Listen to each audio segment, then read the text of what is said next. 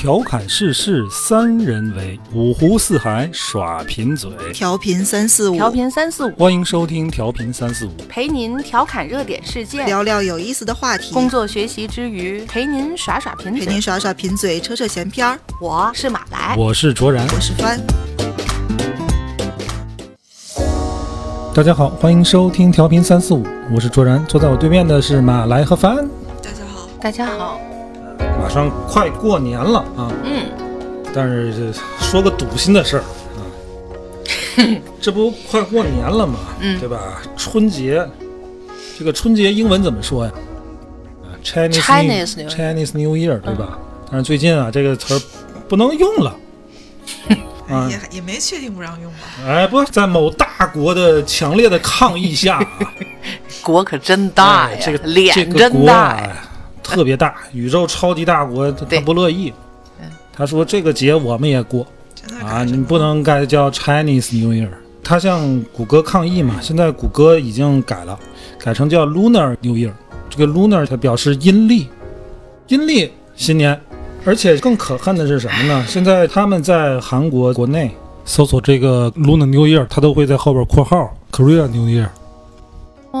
哦，啊，对，而且他们现在已经在民间正式称为 Korea New Year 了。我们能不能抗议改回来再？现在在外网上战争已经开始了。对，这段时间去搜一下，你应该可以看到，包括像支付宝和上海博物馆，他们在外网宣传上都用的是 Lunar New Year。而且上海博物馆呢，它是和韩国联合做了一个东亚汉文化圈的关于牛年的生肖的这么一个展览。然后他就用了这个，嗯，然后被网友骂惨了，现在已经改过来了，在那儿道歉。但是我觉得这个啊，我们现在应该从官方到民间停止和这个大国的一切文化合作和交流，这个事儿很严重。我最近了解了一些他们这个大国的一些新动作你们不会不知道是哪个大国吧？啊，就是偷国嘛，韩国、朝觉得我南朝鲜，就直接就想告诉大家，我们三个人在这儿说的这个国家就是韩国。嗯，这已经不能用生气来形容了，我觉得挺可怕的。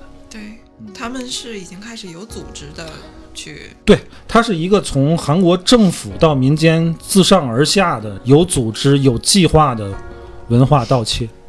你跟大伙儿好好细说说这事儿。是个什么呃倒霉组织？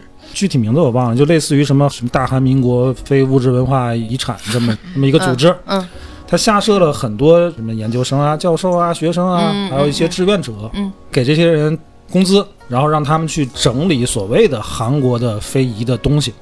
但是他得有啊，他们嗯，整理什么？他即便有，也都是从咱这儿汉文化圈儿他啊他学过去的。但是他们就想弄成自己的。他首先要做的呢，就是先申请国家遗产，啊，比如说这个东西中国结这东西啊，韩国结，啊，先申请国家遗产，然后向联合国教科文组织申请世界遗产，韩国的，啊，这是我们这个宇宙国的。哎呀，这种东西咱以前听说很多啊，端午节也是他们的，对啊，孔子也是他们的，啊，这整个秦始皇都都是他们的。哎，都是他们，都是他们家的。呃，前段时间有这个韩服跟汉服之争，就觉得就是无知的一个弹丸之地。但是现在我看了这些东西之后，我觉得它不是一个无知的，它就是一个蓄阴谋意的，它是一个国家行为。其中最令我震惊的是什么呢？呃，早在上世纪六十年代，咱们的东北发现了很多高句丽的古墓，古嗯墓群。嗯嗯这个墓群里边呢，发现了大量的壁画。嗯可是九七年到两千年这段时间里边，古墓群呢遭到了盗墓，壁画全都被偷走了。后来我们的专家学者去韩国访问的时候，发现这些被盗的壁画出现在韩国的国家博物馆里，然后中方跟韩国交涉，韩方不承认。你你说的这个，我看了一个资料啊，这个事儿就是一九九七年有三名中国人嗯受韩国指使盗走吉林高句丽壁画，以五十五万元卖给韩国古美术协会。对外合的和这个，然后这三名中国人被判死刑，文物至今没有被追回。对而且这件事儿他们不但不以为耻，反以为荣。这件事儿他还拍了个电影，叫什么《盗墓盗墓，联盟》还是对对什么的。对，哎呀，我我很生气，我很生气。不过这他们一贯的做法就是就没有下线儿，我嗯们就不要脸。要是这个细数，之前真的就觉得有病吧，嗯，对吧？就觉得是个有病吧。但是你现在说到的这个点，我觉得这确实值得咱拿出来得得得论论这个事儿。你说他端午节那个申遗，嗯，当然他是没申端午节了啊，对对对。他申的叫什么？江陵端午祭，嗯对对，吧？官方他声称，哎呀，这个东西是我们从中国学来的，啊嗯。我们这这个地方由后来发展成我们特色的这个端午祭，嗯。这是官方的解释。但是民间呢，从去年开始，在外网所有关于中国端午节的这个帖子下边，那些韩国的水军，现在韩国这个水军，它是一个非常有组织、有规模的这么一群人，在下边疯狂贴韩国端午节的这个标签。我看到的说韩国的这个端午节在庆祝形式上跟节日的意义上和咱们中国不同。那韩国人他们强调的，他们要吃的松饼、荡的秋千、摔跤等等，这些是他们的这个文化。嗯，可是它在日期上嗯，就是咱们的端午节。它不单在日期上，他们也吃粽子啊。对他他网友扒出了很多韩国当地的一些节日海报，嗯都是粽子、龙舟，然后下边写着韩国端午节。然后就刚刚你提的中国节这件事儿，韩国的这个官方啊说承认这个节儿是从中国来的、这个绳结，但是现在就像你说组织起来的那些水军，他们现在年轻大学生什么的，他们就是在所有他们的宣传物料里对中国结这三个字儿不提。嗯。说这个绳结是经过三国时代、高丽时代、朝鲜时代的发展而来的，他不提一个字都不提中国。嗯，哎，就是去中国化嘛。这里说的三国时代不是咱说的那个魏蜀吴三国啊，他说的这个是指的高句丽，就刚才说那个被被盗古墓那个高句丽、百济和新罗。这个三国时代这种说法，其实在一定意义上是存在争议的啊，因为高句丽它是横跨辽东到朝鲜半岛上这么一个国家政权，是中国东北的一个少数民族扶余人建立的。啊，它是诞生在中国大陆的文明，它不属于半岛文明。严格意义上来讲，它不是朝鲜的历史，但是后来他就领土扩张嘛，就从中国的辽东逐渐向这个朝鲜半岛扩张。他之前的这个都城在吉林境内，后来就是逐步向南扩张，哎，曾经定都到平壤。嗯，这高句丽跟后来的高丽根本就不是一回事儿。高句丽当时很强，他又入侵这个南边的新罗跟百济。当时新罗是唐的这个属国呀，大唐当时一看你这欺负我小弟，这不行，高句丽就灭了。啊，这说的容易，其实大唐跟高句丽作战也作战了将近二十年，啊，最后把高句丽灭了。灭了高句丽之后呢，就以现在朝鲜大同江为界，把这个高句丽的国土一分为二。大同江以南就给了当时的小弟新罗，大同江以北，大唐就吞并了。然后这个新罗呢，在大唐的帮助下灭了高句丽之后呢，就统一了朝鲜半岛南部。朝鲜半岛呢，就进入了新罗时代。啊，后来新罗时代呢，啊又被起义被推翻了。推翻新罗政权呢，就是高丽政权。这个高丽跟之前那个高句丽一毛钱关系也没有。这个高丽政权就是他们土生土长的朝鲜半岛诞生的文明啊。为什么要叫高丽呢？因为他当时想推翻新罗政权嘛。新罗曾经被特别牛叉的高句丽欺负的不成样子啊，所以给自个儿起名叫高丽，啊，想借高句丽的余威。高丽啊，新罗呀，这些是真正生长于朝鲜半岛的这种半岛文明，这个才是真正的韩国人的祖先。而高句丽文化。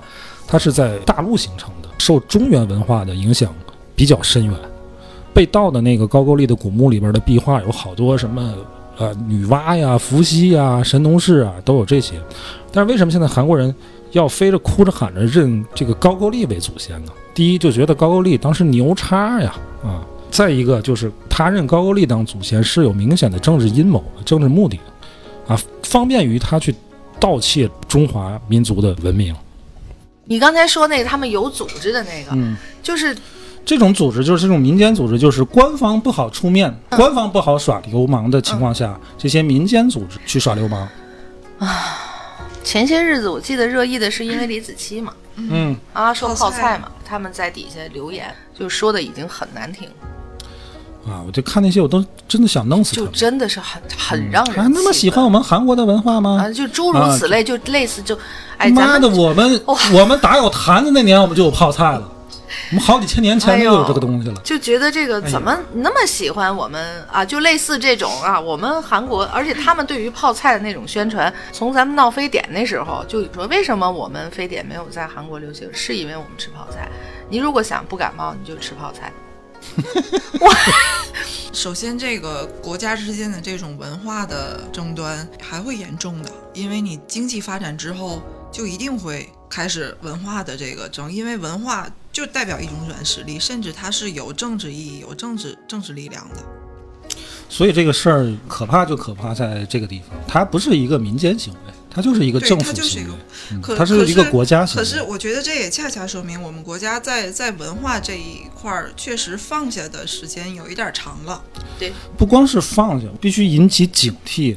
从现在开始，我们任何这种，尤其是民间的跟韩国的这种文化交流活动，我觉得都应该停止。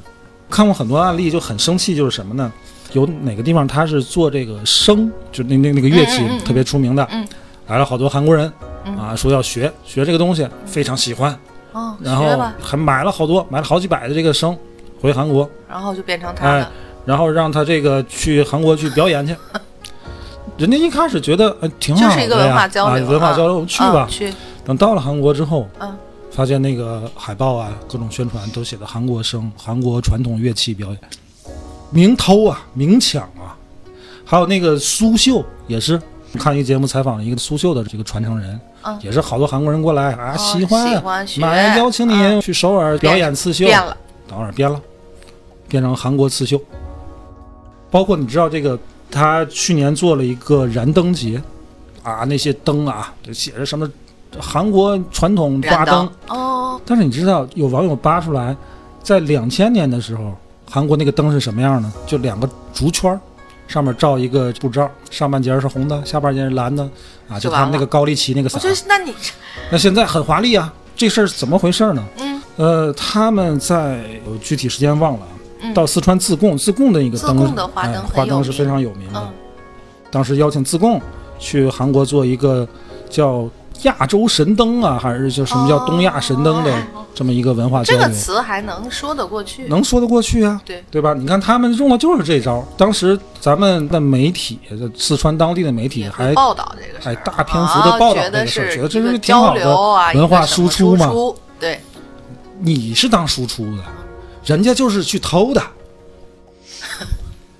所以我觉得这种事儿，就是尤其是民间的这种跟韩国的，文化交流一定要提起这个警惕了，嗯要有这个弦儿得绷起来了。嗯，哎，这个简直是太现在生气了。其实就是他你知道他们当年有一个什么韩国挺火的一个什么组合啊，就那种爱豆的啊，嗯啊来中国做交流来，当时人家忘了是哪个卫视了，给他们做了一个汉风的这么一个包装，然后他们就学回去了，学回去之后管这个东西叫东洋叫风东，叫东洋风，嗯对。现在连那个双喜那个牌儿嗯也是他们的，双喜啊，啊，一个小小牌儿嘛，就小布、小布袋、小香囊那，他们的他们不是去汉字吗？汉字，他们曾经想申请，就什么都是他们的。这这期节目我是尽量克制的，哎，不克制这个节目没法播了，就是全是脏字儿。饺子是他们的，嗯，泡菜是他们的，柿饼子是他们的。咱们这儿这个广东那个名菜那个猪肚鸡，嗯，他们说是学他们的人参鸡汤，学都不好好学，学的都学的不好，这都是他们在网上会说这个。然后说咱们李子柒学人家的那个泡菜，说什么呢？中国过分喜欢韩国，想成为先进的国家。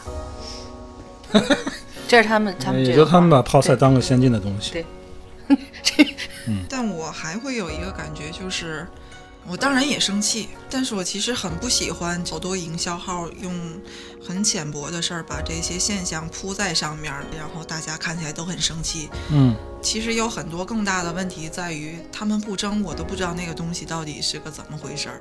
我可能只知道这是咱们的，嗯，但它到底怎么回事儿？你刚才说那个中国结，嗯我碰巧看见过关于这件事儿的一个很详细的嗯。历史方面的人去说他。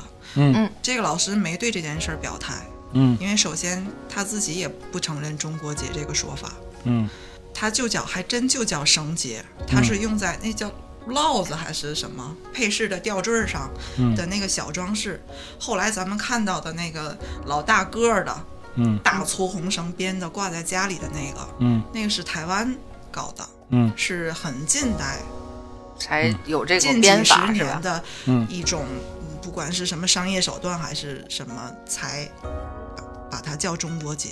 嗯。实际上历史上确实是没有这个说法的。嗯，啊，我也我也确实认为那玩意儿不好看。我觉得很好看。联通 logo 啊，一直西会说西直门立交桥嘛，对 对对，四通八达。嗯，四通八达。嗯，它叫中国节日也没有毛病，因为东西就是我们的，我们把前面冠一个中国什么什么，我觉得这也没有毛病。嗯，可是我们去跟他争回这个文化的权属，就要知道它到底是怎么回事儿，它怎么来的。这个事儿这么含糊，就是因为我们有大量的影视剧去在模糊这些，包括汉服的这个这个圈儿也在模糊这些，倒也是时候正好去弄清楚了。不是，我我是这么感觉啊。嗯呃，你看前段时间，中国这个白酒英文名名称更名，之前叫 Chinese Distilled Spirits，现在呢现在叫白酒，Chinese 白酒，不爱白九九，就叫白酒。我觉得它反而是一种文化自信。得也没问题啊，对啊。它反而是一种文化自信。你不用什么东西都得向外国人解释啊，这叫什么什么东西啊？外国人也没有向我们解释什么叫 whisky，什么叫 vodka，什么叫 tequila，对吧？我们也不用向他们解释什么叫白酒，它就叫白酒，你自个儿去了解去，这就是一种文化自信。对吧？但是为什么我们今天在 Chinese New Year 和 Lunar New Year 上这么要纠结这个事儿呢？嗯是因为相对于白酒的英文名波埃白九九，白酒这本身就是 Chinese，这本身就是一种中国的东西，中国的语言。但是 Lunar New Year 没有任何中国的元素，New Year 不是 Lunar。它不是中国，lunar 表示这个阴历，但是 Chinese New Year 它是农历新年，它不是阴历新年，阴历和农历不是一回事儿。Lunar New Year 它不是中国新年，Lunar 也不是中国独有的东西，所以这个 Lunar 不能表示中国，也代表不了中国。所以我们要强调这个节日源于中国，必须要用 Chinese New Year。而韩国它为什么一再要强调用 Lunar New Year，然后在国内又用 Korean New Year 呢？韩国人在做的是在做一件去中国化嗯的这么一件事儿，它不是一种文化融合。文化这个东西，它没有任何一种文化它是纯粹的。你说汉文化，它是有多纯粹吗？它是有众多民族各种文化，经过几千年的历史杂糅在一起形成的一种汉文化，对吧？我们说汉文化圈、汉字文化圈就是东亚文化圈，中日韩朝，包括越南、缅甸这些地方，它都属于汉汉文化圈。但问题是，你在这个文化圈里边，你不能既享受着这种文化的滋养跟哺育，同时又否认这种文化的来源吧？嗯饮水还得思源呢，这怎么能干这么王八蛋的事儿呢？你看日本人也偷啊，日本人也学呀，他们也篡改历史，对他也篡改历史，但是他从来不否认这个东西源自于中国。中国，但是韩国不是，他疯狂的去中国化，这是我们不能接受的东西。是春节整个汉文化圈都过，节你说不能叫 Chinese New Year，但你的目的不是为了融合优化这个节日文化呀？你在国内你把它叫成 Korea New Year，你就是在偷啊！你用从中国偷来的东西强化你在国际上的这种文化影响力，同时去中国化，削弱中国在国际上的文化影响力。实际上，咱们从二零零九年的时候，端午节咱们已经申这个遗了。嗯可是为什么能让民众这么群情激愤？就是因为韩国人在做了这个举动之后。嗯，但是我觉得从另外一个方面讲呢，就是韩国有这样的举动，它刺激一下也不是什么坏事儿。就是在他们韩国申请这个江陵记的时候，确实能从中发现对自身文化保护的就不足，然后开始奋力的追击。就是在他们申请那年，咱们国家第一次在湖南岳阳那个江上举办了特别盛大的端午节祭祀屈原的活动，而且从那儿慢慢是哪年开始啊？我们的端午节已经是公众假期了。啊，就是端午节放假这事儿不应该谢屈原，应该谢韩国人。我觉得今天你刚才提到那些他们的这种有组织、有预谋的这种去中国化，如果一代一代这样发展下去，这是问题。这绝对是问题。你看，中国它在整个东亚地区是非常复杂，嗯嗯啊，这么多邻国，对吧？你不像你看，你看人家美国，左边是海，右边是海 然后南面是特别弱的墨西哥，啊，北边是盟友加拿大，对，这个周围环境很简单，很干净很干净，对吧？中国局势非常复杂，狼子野心在那儿，天天一个小虫子在那儿趴着，对吧？东南亚那些小小蚊子、小苍蝇们，韩国呀，它恶心，它的龌龊，嗯怎么说呢？就是他很膈应人。他老出来刷存在感，你提到这周边那几个都在那儿不安分的，就会以韩国为首。二零一五年的时候，联合国教科文组织就同意了什么呢？将韩国、越南、柬埔寨、菲律宾四国联合申遗的拔河列入了教科文组织人类非物质文化遗产名录。实在没得可申了，他们也是。所以，拔河变成了韩国第十八项人类非物质文化遗产。你们拔吧，我们不玩了。你这什么好玩意儿啊？也就是说，他还纠集了那些嗯，小不拉的这个这这大伙儿在一块儿，这都是什么心态？我告诉你什么心态啊？韩国这个民族啊，特别扭曲的这么一个民族。嗯你这么不自信吗？对啊，就是不自信。你可以说它是一种不自信。你看，我跟韩国人工作过四五年，韩国人啊，他其实没有那么龌龊。他们留给我的印象就是，嗯、很刻板，工作狂，恶趣味，一些男人该有的恶趣味也都有。但是我们我们之间的交流从来除了工作，除了喝酒之外，从来不谈论国家跟国家之之间间的东西啊。你要谈论那个，那就。要抡酒瓶子了，那就。对，但是你能从这里边感觉到无趣，这样的人很无趣，只知道工作。我给你举一个例子，嗯，有一次我们去做一个研发，呃很不顺利，然后那天工作一直凌晨三四点钟，嗯，你都到那个点儿了，你就在办公室忍一忍呗，第二天接着上。不，嗯他说下班吧，大冬天，包括他那个翻译都傻了啊，要回去吗？这这这点回去之之后马上就得回来上班了，他就回去。我说那你们回去，我我们不走，我们跟这忍一会儿。这么一个人，他非常的刻板，但是这种性格，我觉得是怎么形成的呢？往早先倒，这个朝鲜就蜀国嘛，对吧？咱们是宗主国，朝鲜人民很温顺的，他不像这个韩国人跟打了鸡血似的，一天到晚咋咋呼呼的。你看为什么就战后韩国经济能迅速的发展？他们国家其实什么都没有，东边都是山，主要的两个平原都集中在西边，一个是平壤，一个就是首尔。你看这么弹丸之地，它也分东西南北哈。分的还挺清。农业不行，战后也没有什么基础工业，北边又是俄罗斯，受美爹的卡本，这边一个日本，一个中国，他是在夹缝中求生存的这么一个。你强国你啥也没有，就得人们就就愣干，苦干。可是你这种愣干苦干，你总得有一个情感上的东西、文化上的东西予以支撑吧，那就是爱国了。对可是问题是，爱国这种事儿，你从来不是说你与生俱来的。你说中国人爱国，为什么？爱上那些春天蓬勃的秧苗，嗯，爱上秋日金黄的硕果，是你是爱这个不是啊？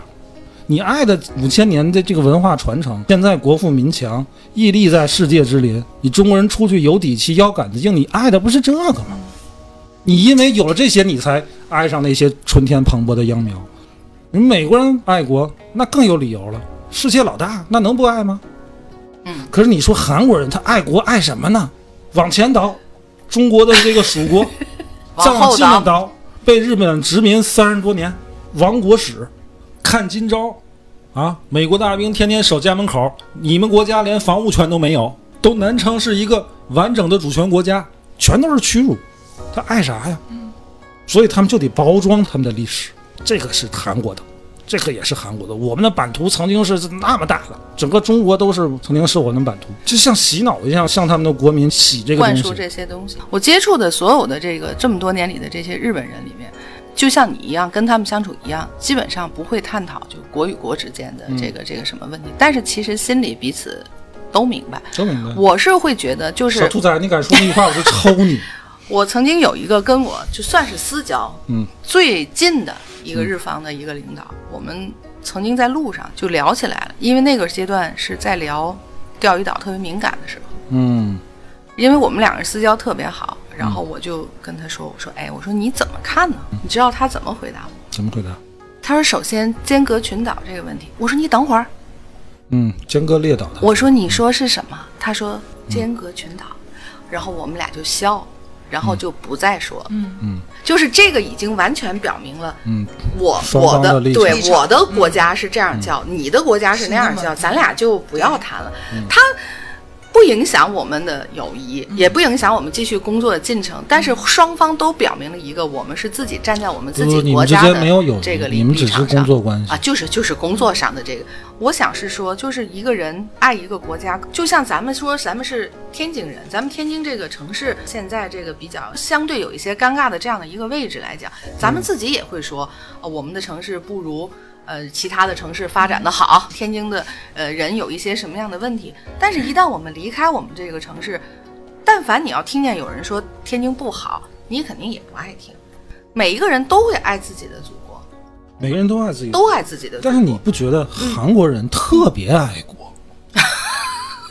这个世界上再也没有找出比韩国人还爱国的人 那我。能不能理解为，越缺乏什么，越把什么抓得很紧？我们的那种爱国是很敦实的、很厚重的感情，有历史，是就是是一个漫长的培养的过程。他们爱的就是他们这个大国的历史嘛，大国的文化嘛。可是你要知道，历史是任人打扮的小姑娘，你说这还是一个韩国民众的民间主张吗对？它绝对不是民间的主张，它就是一个政府一个国家行为，它是自上而下的，要这么说就可怕了。就是很可怕的。对呀、你说你现在你就开始这样去教育，你去看看去韩国的那个历史课本，他们的疆域都到哪儿了？我看过，我看过网上有图片，就是他们的民族服饰从哪年开始那个服装，连连咱们那个玄奘的袈裟那都是他们的。这个你要说拍什么电视剧，然后这个污名化中国，然后去中国化，那就是一个娱乐节目。就我们也有抗日神剧，对吧？我们可以对这些不予理理睬。但是你说教科书，所以我说这事儿就可怕了。五十年之后，再过个五十年，那那个时候的孩子们，他们的韩国的孩子们就会认为这个就是我们的，这就是他们要的效果呀。对呀、所以这事儿就不行啊，这行不行？你还真没什么好办法。对啊、有办法，有什么办法啊？我们可以让我们自己的孩子知道，我们本来就知道啊。我们本来也知道，我们就一代一代一代让我们的孩子知道哪些才是我们的，我们的孩子不是一直都知道吗？这个得强化。刚才说了一半，说这个韩国人特别爱国，爱到这种变态。你比如说像零二年世界杯那个事儿，本来你说你闹一闹，你抢一抢我们的，抢抢日本的，他好不样的就零二年就把欧洲列国就给惹急了。那世界杯那事儿大伙儿都知道吧？贿赂裁判，太脏了，以至于那个 C 罗全球这个巡演比赛到中国很热情，给中国小球迷签名，啊，就跟合照。啊，对中国球迷是有求必应，啊，比赛的时候虽然是那种商业性比赛，也很卖力，打满全场，啊，可以说让每一个中国的 C 罗球迷都值回票钱。嗯。到了韩国，C 罗不出场，因为是商业比赛嘛，球队跟主办方是有合约的，你哪个哪个球星必须打满不少于多少分钟，C 罗宁愿违约也不出场，也不跟韩国的球迷见面，然后被那个韩国球迷骂惨了。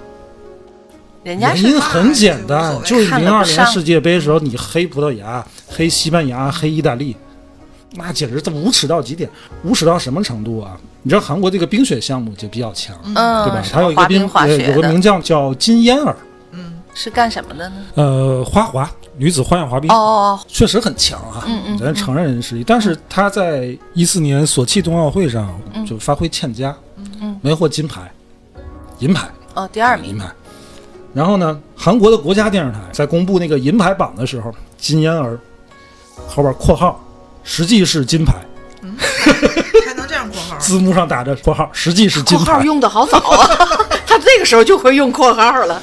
哦，还你说一个国家电视台做出这么 low 的事儿，对呀、而且我不知道你们关注不关注这种像亚冬会、冬奥会这类的冰雪赛事。这韩国人啊，因为他这方面确实实力强啊，他就想赢，表现出来的就是特别的脏。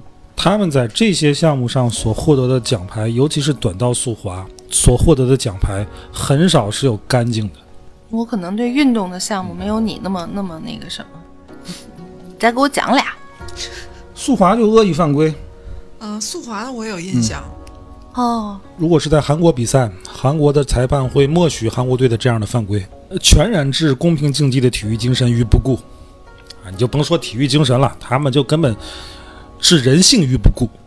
二零一八年的冬奥会在韩国的平昌举办，啊，因为可能受关注度不如世界杯啊，所以很多人都不太了解。这可以说是继二零零二年世界杯丑闻之后，韩国在体坛爆出的又一丑闻。整个冬奥会裁判一共在短道速滑项目出示了二十次犯规，其中有十次是判给中国队的，而且这二十次其中有十七次是韩国队受益。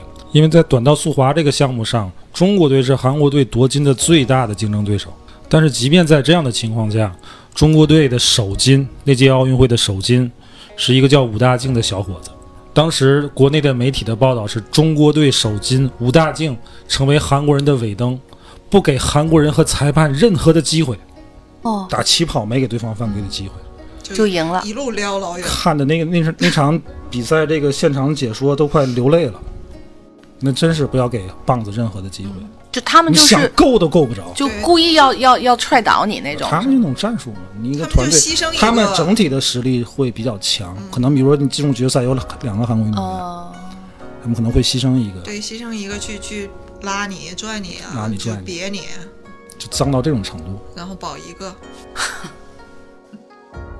因为确实对体育方面不像你知道的这么多。以前咱们看大长今的时候，人家穿的还是啊韩服的那个样子。啊，对，你再看他现在的古装剧，嗯，已经和咱们的古装剧就一样了，确实有一样的，嗯这个咱承认。肯定是，那能不一样吗？你你你不是照着这边去做的吗？对他们影响最大，从有很多这个美国人第一次去打开朝鲜的商埠的时候，嗯。当时留那个照片还是彩色照片，啊，他们当地的这个官员穿的就是咱们明朝的就是明对他们的影响是最所以大的。你看，就是他们现在还有明洞嘛，对。吧？你哎，你把汉城改了，你怎么没把明洞改了呢？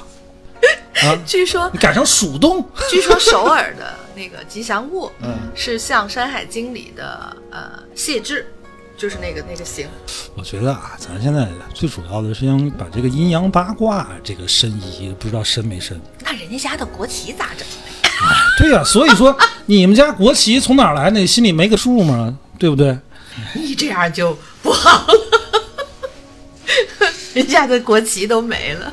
我特别喜欢看罪案、悬案这些东西嘛。最近关注的一个博主，他这个人的首先立场就很鲜明，他很讨厌韩国，所以他讲了整个一个系列韩国的近这些年发生的很有名的案子，嗯、包括那个世越号这些，嗯，三星的一些事件，还有一次是他们那个加湿器，加湿器里面有一些就有毒物质，然后造成了非常非常多的人整个呼吸就很严重，就一辈子就治不好的那种病。我我忘了具体是怎么回事儿。每一次的这种嗯集体性的这个事件，解决问题的过程都非常让人失望。就历时好多好多年去争取到一个我觉得很勉强的结果，很勉强的解决方案。一方面看起来就是解恨，就是觉得这个国家就是乱七八糟的，他们就活该出这些。但另一方面，我也觉得我其实很难想象在这么一个国家环境里面去生活的群众民众是一个多没有安全感的状态。就是我的国家其实就是不可信任的。他们永远没有咱们这种，我们面对非典这种情况，我们坚定的信任国家会给我们兜底的。我相信他们完全没种没有这种韩种。国吃泡菜就抗非典，然后现在我新跟你说韩。国这个你看上去很团结是吧？嗯很爱国。其实韩国人特别擅长自个儿干自个儿，啊，这自个儿干自个儿干的好极了。这个讲一点他们的这个建国史啊，这么伟大的大韩民国啊，你知道他的第一个首都在哪儿吗？知道吗？在上海。在上海呀？哦，我知道，我想起来他有一个电影演过，什么办事处什么的是。当时他是个流亡政府，对对对，我想起来了，有个因为当电影演过时日本吞并朝鲜半岛之后对对对对，就有一个流亡政府就出来了。一九一九年，在上海成立了一个大韩民国临时政府，嗯啊，其实就是一个流亡政府，流亡海外政府。这个上海现在那个原址还有，嗯，呃，现在每任的韩国总统一上任之后都得来中国来祭祖来，哎，就是也是你们祖宗啊，你们你，我就觉得这个前辈上海市政府要把那拆了吧，让让他们无处可去。嗯，无处可去，他好几处呢。当时这个他这个流亡政府在中国迁址的迁了好几处，什么啊、去过杭州，去过南京，什么柳州，最后是到重庆。哎，这就是大韩民国的临时政府。然后同时期呢，在朝鲜半岛岛内呢，也有一股抵抗力量吧。得说是抵抗力量，其实说白了就是日杂，韩国狗腿子韩奸啊，就这这种就苟延残喘下能存活下来的一小股韩国本土力量。然后大家熟悉的这个金日成金将军，人家是在莫斯科哎上学留学，回来之后呢，在东北长白山一带哎游击抗日，这这就是当时整个朝鲜人民的这种抗战布局吧。一九四五年日本人一跑，那在长白山的金将军离着近啊，啊呲溜一下就到了平壤，就赶紧抢住了一个朝鲜人民民主主义共和国。然后这边临时政府呢，当时那个领导人叫金九啊，金九带领人就赶紧回家，回家一到平壤一看，耶，有人了，啊，就是不再往南走，到了汉城一看，汉城这当地的这个日杂呀，就是他们的所所谓国内一些普城派，那是人家的根据地，也被人占了。这个临时政府这个金九说是，哎，就干，来晚了，那怎么办呢？找美爹，美爹说，那你们就一块商量怎么建国吧。韩国国内的那些普城派就不干了，说他妈的，老子在这儿啊，又给人当狗，又受尽屈辱这么多年，日本人来了，你们跑了啊，日本人跑了，你们又来了，哪有这好事儿？干！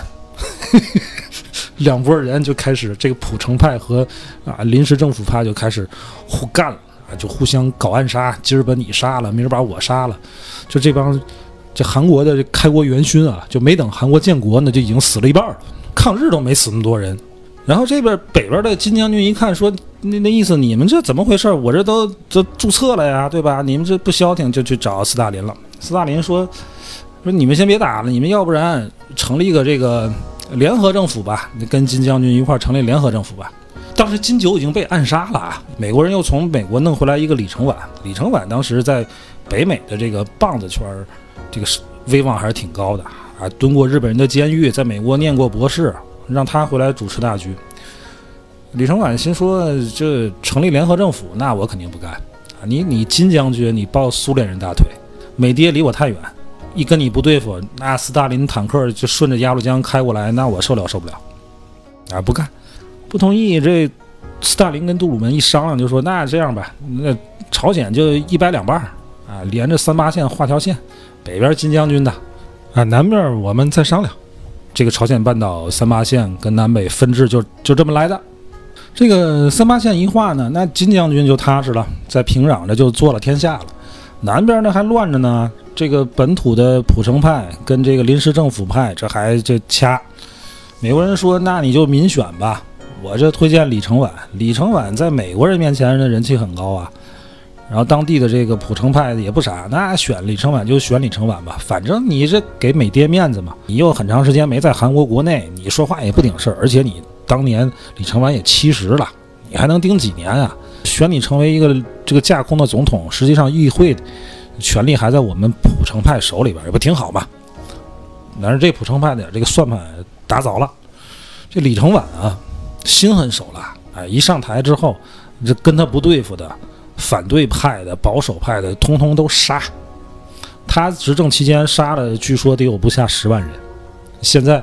韩国这搞基建，随便一挖都，据说都能挖出来万人坑。你看，这就是大韩民国的建国史啊，就是互相干，撕到你干一下我，我干一下你，就是愣干。能留下谁就行。你看现在的这个韩国政坛，它仍然是这个样子。对，你以为他们有多团结呢？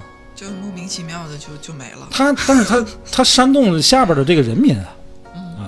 你看他们，你别管他们用是什么样的伎俩，就如何去培植自己的爱国的民族的这个热情，给咱们提醒。一个是像你刚才专你说的，咱们的民间组织也好，咱们的单位啊，各种什么什么，要开始绷这个弦儿，跟他们接触的时候，要要留心眼儿了，要看着他们的这个。除了这个之外，还有一块儿真的就是说。我还是觉得一定要让我们的一辈儿一辈儿的要更多的了解自己的老祖宗到底留下来了什么。对，没错。我最近看那个《国家宝藏》，国家宝藏那个热泪盈哦眶，热泪盈眶，看饭一都吃不好起哭一起，我都不敢看。是不是很感人？嗯？那个卓然是是国家宝藏这节目就今天看是因为请的是大张伟，我觉得应该不是那么好哭，结果还是不成。然后结果今天还行。结果里面有一个很德高望重的就不在了，然后搞得又很难过。嗯，他们的基调定的是不是就是每期必须得哭？也不是，我记得你为什么哭啊？你是你，你是你能感受到这个你，你想想，你为什么要哭？这个事儿你为什么要哭？呃，这一季《国家宝藏》刚开播的时候，是秦岭的一个他给秦勇拍照的一个小伙子，那个哭了啊！哇，那个太好哭了。为什么哭？你看那个节目了吗？他的工作就每天给秦勇拍照秦勇拍照，啊，他拍照他还要自己去清扫。忽然一抬头看见这个秦勇的嘴角上有一个指纹，嗯，有一个指纹，那是两千两百年前的工匠工匠留下的指纹。就是像穿越一样，大家在一个当时他说那个时间就就凝固了，停住，他就觉得他的脚下尚有余温。嗯，那个工匠刚走，他站在这个地方，你说好哭不好哭？好哭哦。但是但是这个点你很难描述出来到底为什么哭。为什么哭？我告诉你，这就是我们的历史的厚重，嗯有文化传承下来。就算你历史学得不够好，但是那个东西以基因的方式已经流淌在每个中国人的血液里。这就是你为什么看到那个东西你会落泪，对吧？那天咱看一个视频说说什么，他说这个印度文明，古印度文明早就已经没了，都都被埋了好几层了。这帮人来一下埋一层，这帮人来一下。他现在印度社会分为五个层级。咱们说明朝、明清，那都是很近的历史，两百年的历史嘛，对吧？我们上下五千年、两百年的历史都很近了，但是两百年在印度已经是上古时期了，无可考证了。他们对我们经常会说所谓的文化的传承、历史的传承，然后这个东西很难描述出来，到底是一个什么感觉，让我们能感受到传承。嗯可能这个节目确实是去把那个感觉给具象化了，虽然你仍然嗯，无法详细的描述出来为什么那个点就那么好哭，祖宗啊，那是就是祖宗留下的啊。就是是一个中国人认祖归宗吗。殷墟那期，甲骨文那期，哎，甲骨文哦那期，看了，请的张信哲。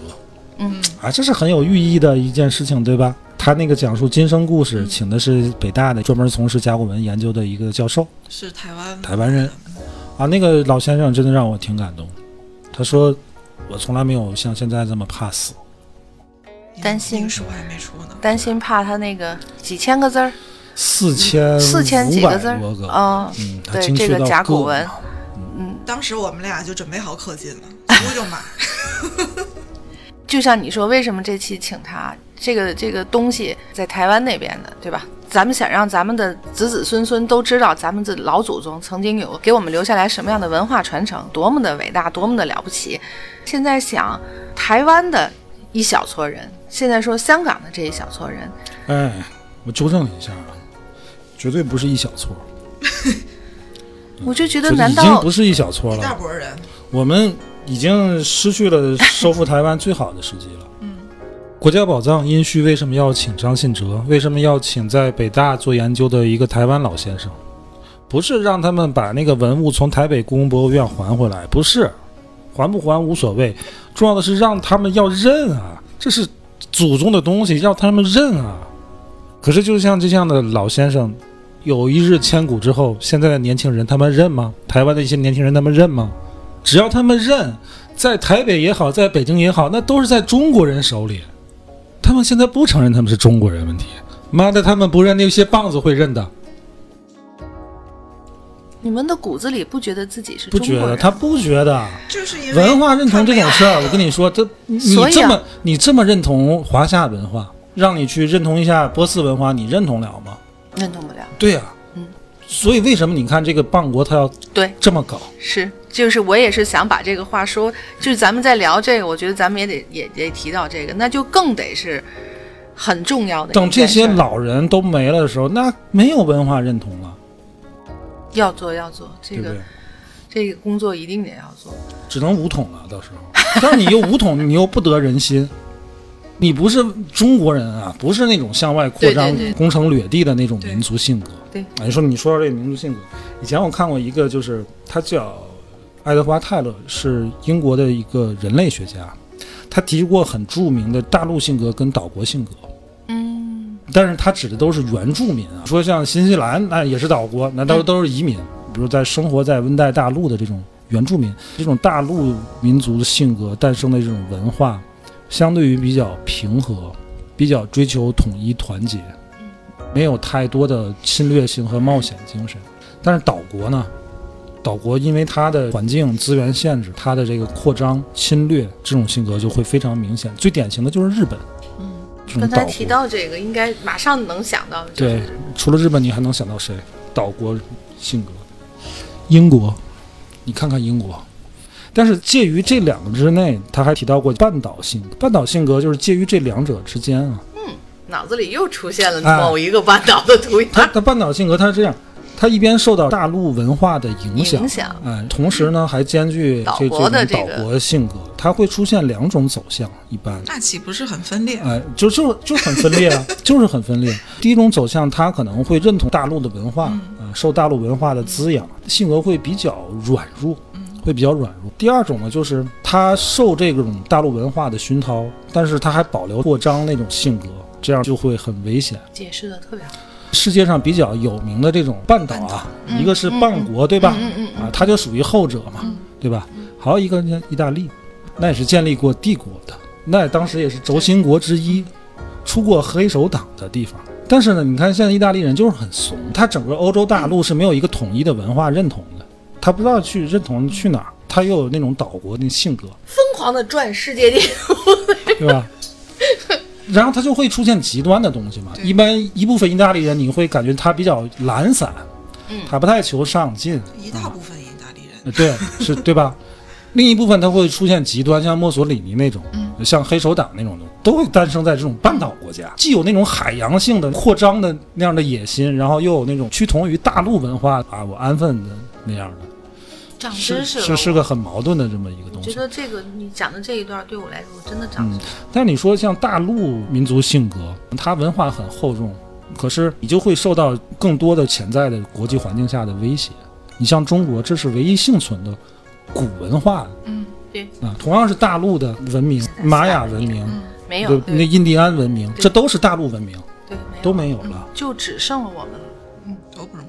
自豪的同时，忽然间发现我们还是有危险。就是有危险、啊。当然有，我以前就是知道别的都没了，只有我们，我很自豪。现在这样讨论起来，我觉得我们很危险。所以你自保是必须的，让自己的国民去传承你的文化，这是必须的。你文化是什么？你文化是为了在跟全球交流的时候获得身份认同嘛？可是中华文化，中国人在整个世界环境的这种语境内，你属于那种少数意识形态。你虽然是个大国，但你属于少数意识形态。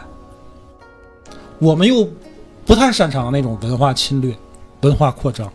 对，韩国人擅长，但是他没有文化，他得先偷来。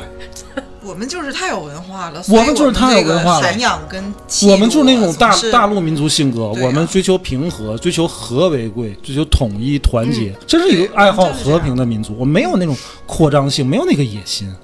但你在现在的国际环境下，这样你就是很危险，会被欺负的。就是会被欺负。你看我们为什么啊一一点什么国际事件，哎，怎么这么窝囊？这就民族性格决定的。以前会会讲接受爱国主义教育，今天聊这个，我真的是觉得爱国主义教育就不不应该是。但是现在如果是说我们落到实处来讲，我就觉得我们是要一辈又一辈的让子子孙孙知道我们的祖先留下来的所有东西。我觉得这一点就已经能起到很大的作用了。那这是肯定的，省得这是让必须的。让 那些民族啊，让他们得逞。所以你说，咱有一期节目，我说我聊，我给我儿子书桌上插国旗，我支持你，为中华崛起而读书，支持你对。吧？我真的不是矫情啊。团不团小国旗儿？各位，对，你说我看这个综艺，看这个国家宝藏会感动，嗯，我看大国重器会感动。会感动就什么，嗯就是像刚才说的，什么让你爱国啊？就是你的这个民族的文化和你现在是是强盛的，嗯对，只有自己的国家让自己有太多引以为傲的东西之后，你就会加倍的爱自己的祖国。回家看大国重器去，对，回家看 国家宝藏去。对，要过年了，好好过过咱们的 Chinese New Year 啊！对，Happy Chinese New Year！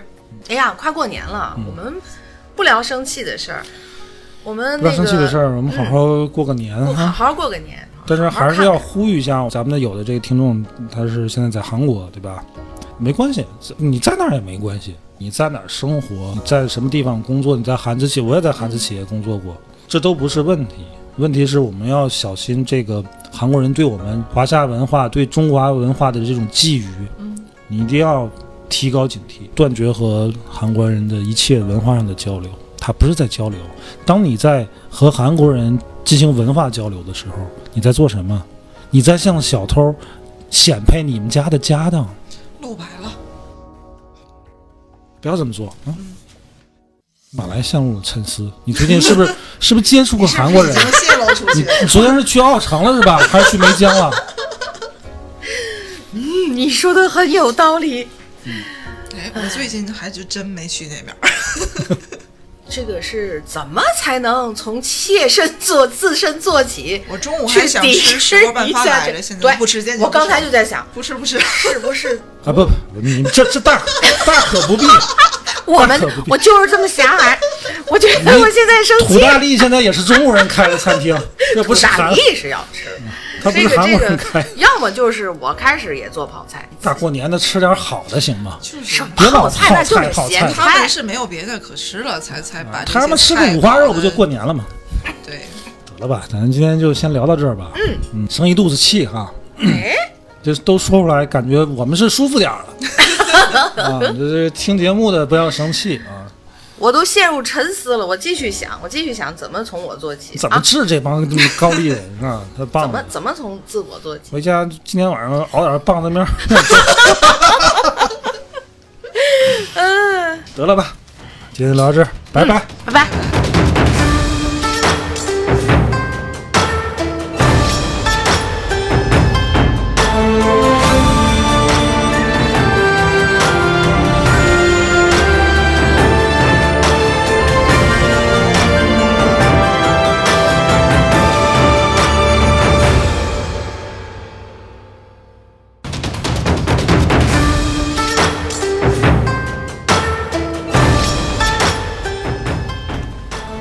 大家好，我是卓然，马来和帆不在。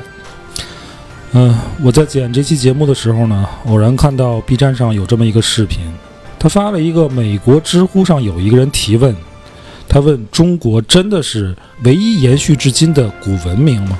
还是说只有中国人自己这么认为？下面有几个回答，我特别想和大伙说一下。有一个回答说，埃及文明已经终结了。巴比伦历史上被多次侵略和摧毁，他们的语言已经灭绝，宗教已经迷失。印度文明比这二者持续得更好，但依然经历了外来宗教和英国殖民。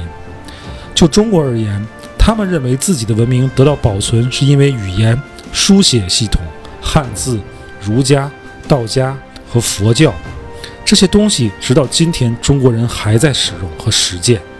虽然中国经历了无数文化灾难，比如蒙古入侵、满清统治、鸦片战争、日本侵华，但神奇的是，中华文明并没有像埃及和巴比伦那样完全消失。中国人有理由为自己的古老文明感到骄傲，它经历了无数苦难，好几次几乎灭绝，但最终其精神依然存活了下来，而且永远不会逝去。另一个回答说，中国文明与其他文明有着明显的区别，即语言系统从未被中断过，语言发展的轨迹非常的清晰。任何受过高中教育的中国年轻人，都能读两千五百年前的诗歌和文章。如果他学一些书法，三千年前的汉字甚至甲骨文都不会有问题。中国本土宗教在继续，本土语言在继续，本土文化在继续。千年来，中国人依然崇拜祖先，甚至种族也在持续着，而其他的主要文明。已经失去了自己的东西。中国文明可能不是最古老的，社会和文明在进化，与过去进行联系会有很多漏洞，因此连续性是很难测量的。这是一个客观的测量指标，是能看懂多久之前的文字。对英语来说，最多几百年。中国的家庭一些家谱可以追溯到两千多年前的直系血统。每个姓氏都有自己的家谱，在每个王朝、每个祖先的生活都有详细的记录。凭借四千年前的书面记录，中国、古埃及、巴比伦和印度一起被公认为世界上四大五代文明。此外，中国文明是迄今为止唯一存在的古代文明。通过考古发现和历史文本记录的一致性，可以证实这一切。我就想说这么多。祝大家春节愉快！